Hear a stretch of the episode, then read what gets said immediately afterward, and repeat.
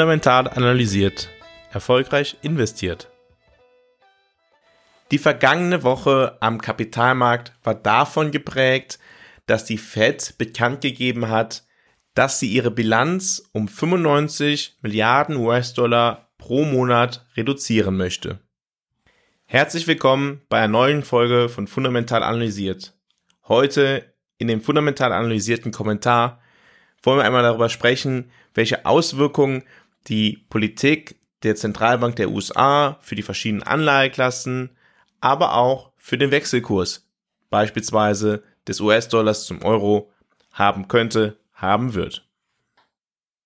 Nun, was hat die Fed beschlossen oder verkündet?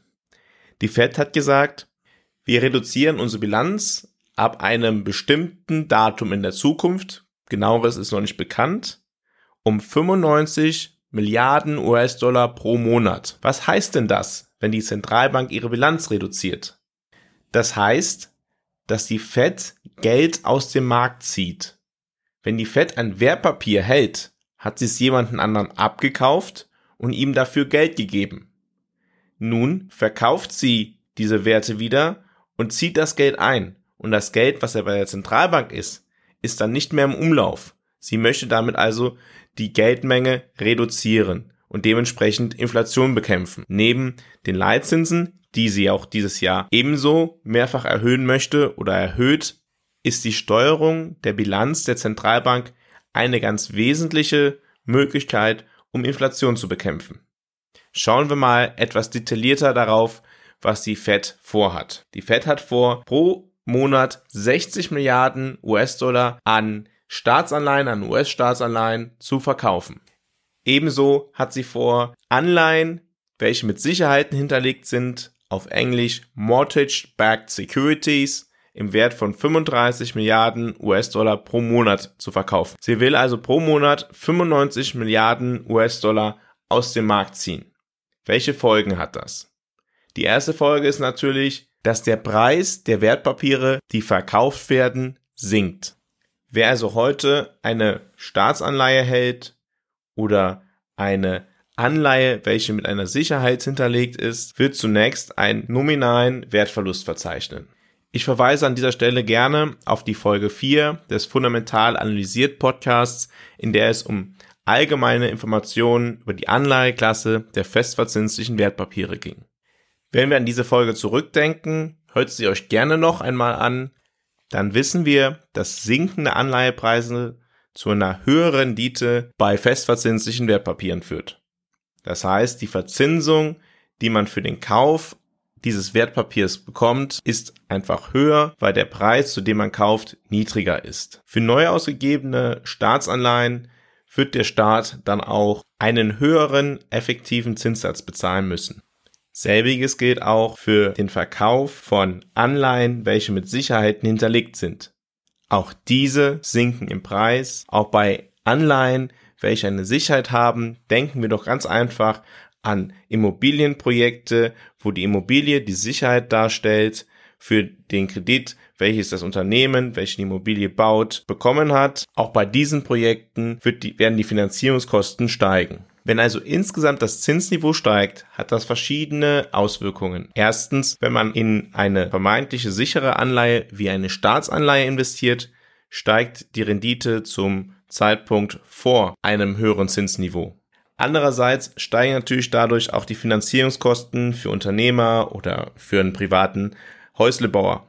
Wenn also der Kauf einer Staatsanleihe im Vergleich zum Zeitpunkt zuvor attraktiver ist, dann verändert sich gegebenenfalls auch die Portfolioaufstellung von den Anlegern am Kapitalmarkt. Sie investieren im Zweifel etwas mehr in Staatsanleihen und etwas weniger in andere Anlagenklassen wie Aktien. Dies hat den Effekt, dass der Aktienanteil in den Portfolios reduziert wird, also Aktien verkauft werden. Aktienkurse würden also in der Folge sinken.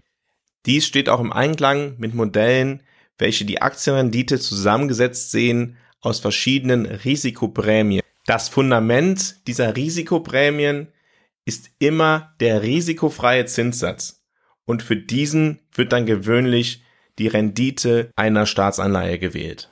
Wenn die Rendite einer Staatsanleihe nun also steigt, muss dementsprechend auch die Aktienrendite steigen. Und das funktioniert so, dass die Aktienkurse zunächst fallen, um halt in Zukunft die Aktienrendite erzielen zu können. Genauso wie auch die Kurse der Staatsanleihen gefallen sind, um für denjenigen, der nun die Staatsanleihe kauft, eine höhere Rendite zur Verfügung zu stellen. Wir verstehen also, weniger Geld im Markt erhöht den Zins. Das Ziel eines höheren Zinses ist eine niedrigere Inflation.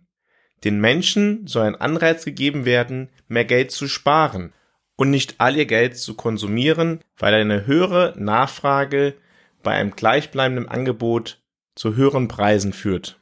Bei einem niedrigen Anleihenpreis und bei einem niedrigeren Aktienpreis ist, wenn alles andere unverändert bleibt, die Rendite jeweils für die beiden Anleihenklassen höher.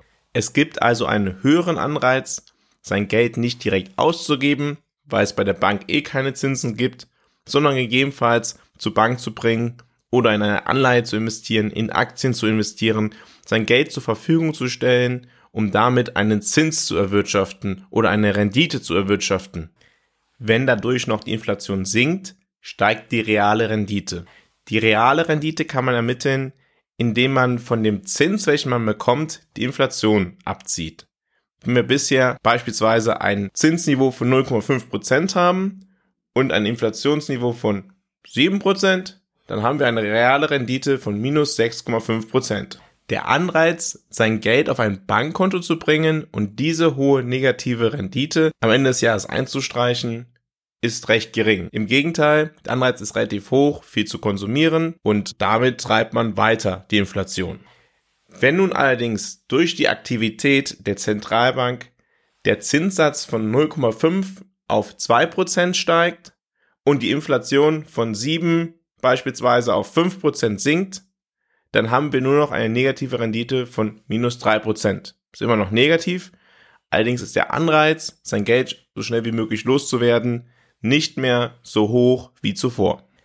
Zu dem Thema Zentralbankhandeln und Leitzinsen und Leitzinsveränderungen verweise ich gerne auf die Podcast-Folgen 8 und 16.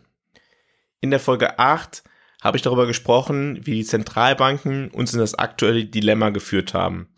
In der Folge 16 ging es darüber, was Leitzinsen eigentlich für unser Portfolio bedeuten. Schauen wir auch einmal darauf, welche Auswirkungen das Handeln der Fed für den Wechselkurs zwischen US-Dollar und dem Euro haben könnte oder hat. Auch hierzu verweise ich auf eine vergangene Folge. Ich verweise auf die Podcast-Folge 14. In dieser haben wir darüber gesprochen, wie unser Lebensstandard negativ betroffen ist von dem Thema Inflation und auch von dem Thema Abwertung des Euros.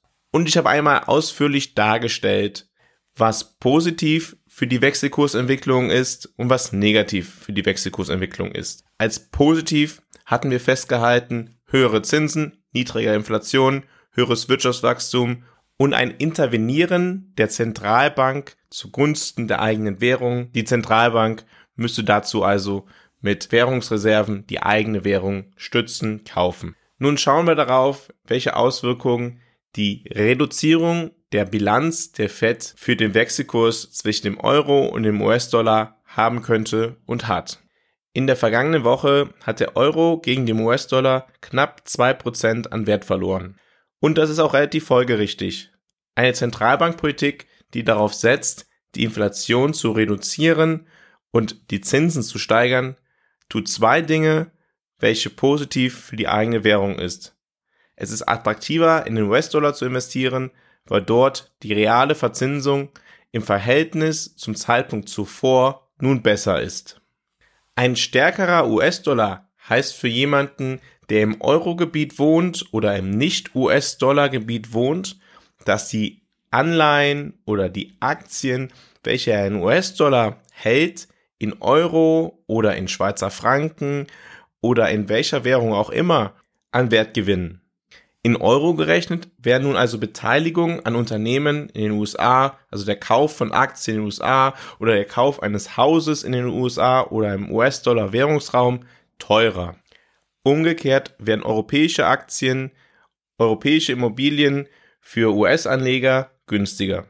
Bitte beachtet, dass all die Informationen, die ich jetzt gebe, ceteris paribus gelten. Das heißt, wenn sich nichts anderes verändert, sondern nur diese eine Sache. Hierbei sei noch ein weiterer Hinweis erlaubt. Wenn ein Unternehmen in Euro oder in US-Dollar gehandelt wird, ist das nicht das einzig maßgebliche für sein Wechselkursrisiko. Sprich, man investiert in ein Unternehmen, welches in US-Dollar gehandelt wird. Dann ist das Wechselkursrisiko nicht nur US-Dollar zu Euro, sondern es hängt maßgeblich davon ab, wo das Unternehmen sein Geld verdient. Über einen längeren Zeitraum gleichen sich Entwicklungen wie Euro-Unternehmen werden für US-Amerikaner günstiger, weil sie in Euro gelistet sind und US-amerikanische Aktien werden für Europäer teurer, weil sie in US-Dollar gelistet sind, aus und es kommt darauf an, mit welcher Währung die Unternehmen selber ihr Geld verdienen. Nicht zu vernachlässigen ist auch der Effekt von Investitionen im Ausland. Wenn ich also im Euroraum ansässig bin und ich zum Erkenntnis komme, ich möchte doch viel lieber in US-amerikanische Aktien zu investieren, weil ich der US-Wirtschaft eine bessere Zukunft verheiße als der europäischen, dann muss ich, solange das US-amerikanische Unternehmen nicht irgendwo in Euro gehandelt wird, mein Geld in US-Dollar umwandeln, also US-Dollar mit dem Euro kaufen, um damit dann die Aktie zu kaufen. Wenn mein Gegenüber jetzt kein Europäer ist, der seine Aktie verkaufen möchte und das Geld dann wieder zurück in Euro umwandelt, dann stärke ich mit diesem Kauf den US-Dollar. Selbiges gilt natürlich auch für Investitionsentscheidungen von Unternehmen. Halten wir also fest, eine Absenkung der Bilanzsumme der Federal Reserve, der Fed, der Zentralbank der USA, stärkt den US-Dollar, ist ein Instrument, um der Inflation zu begegnen und erhöht das Zinsniveau in den USA. Dies führt dazu, dass die Investitionskosten in den USA selber höher werden, sich also nur rentablere Projekte durchsetzen können im Vergleich zu vorher und der Wert der verschiedenen Geldanlagen, beispielsweise in Anleihen oder in Aktien oder in Gold, nominal sinkt. Warum man diese Entwicklungen nicht immer direkt am Kapitalmarkt sieht, liegt unter anderem daran, dass der Kapitalmarkt nicht nur auf das schaut, was gerade passiert oder was gerade passiert ist, sondern auch auf seine Erwartungen an die Zukunft. Wenn also der Kapitalmarkt überzeugt ist, dass es noch viel mehr Zinsschritte geben wird, also noch, viel, eine viel größere Reduzierung der Bilanzsumme geben wird, dann versucht er, diese Entwicklung zu antizipieren.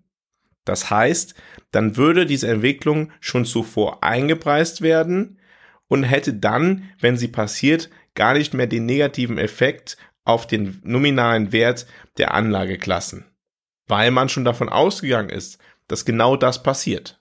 Deshalb kann man beispielsweise nicht sagen, an Tag X ist jenes passiert und deshalb hat sich der Kapitalmarkt in der Form genau entwickelt, sondern man muss es immer im Verhältnis zu den Erwartungen des Kapitalmarkts sehen. Welche Erwartungen hatte der Kapitalmarkt vor Tag X? Wurden diese erfüllt? Dann passiert wahrscheinlich relativ wenig. Wurden diese übertroffen oder untertroffen? Hast du Fragen zu diesem Thema oder bist du grundsätzlich komplett anderer Meinung als ich, dann schreib mir doch gerne eine Nachricht und wir können es in einem der nächsten Folgen einmal diskutieren. Ich danke dir in jedem Fall, dass du auch heute wieder dabei warst. Der kritische Blick auf die Politik der Zentralbanken fehlt meines Erachtens in Deutschland und in Österreich auf jeden Fall, in der Schweiz weniger, sehr stark. Und das, obwohl die Entscheidungen der Zentralbanken unser Leben so stark determinieren. Es könnte sein, dass dies auch damit zusammenhängt, dass solche Themen weder im Schulunterricht noch in der Gesellschaft groß diskutiert werden. Vielleicht habe ich mit diesem Podcast einen kleinen Beitrag geleistet, um diesen Sachverhalt zu ändern. Ein Bewusstsein über die Bedeutung der Entscheidung der Zentralbanken für das eigene Portfolio hilft in jedem Fall. So möchte ich für heute verbleiben und freue mich, wenn du bei der nächsten Folge wieder dabei bist, wenn es wieder heißt, fundamental analysiert, erfolgreich investiert.